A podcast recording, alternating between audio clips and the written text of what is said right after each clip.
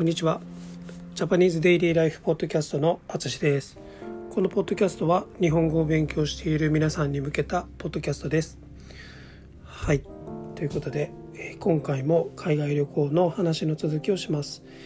えー、今回は、えー、無事目的地に到着した話をします、えー、前回も話したんですけど到着したのはドイツですね。はい。ドイツのフランクフルト空港に着きました。でフランクフルトの空港から電車でフランクフルトの中央駅まで行って、えー、そこからまた乗り継いでホテルまで行きました、えー、ここで早速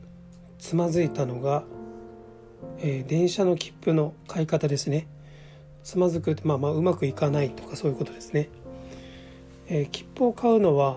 まあ、そんなに難しくないかなと思ってたんですけど、まあ、はっきり言ってあの全然わからなかったです。えっ、ー、と翌日からのあの長距離ね長い距離の移動のチケットはまあ事前にその旅行に来る前に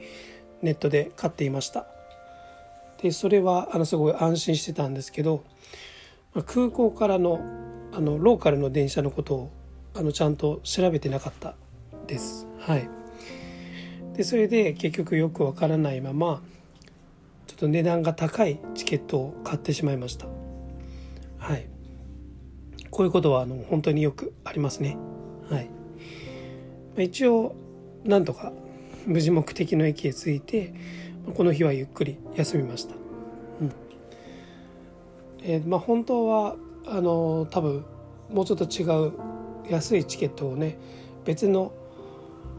券売機そうですね、まあ、切符のあの買う機会で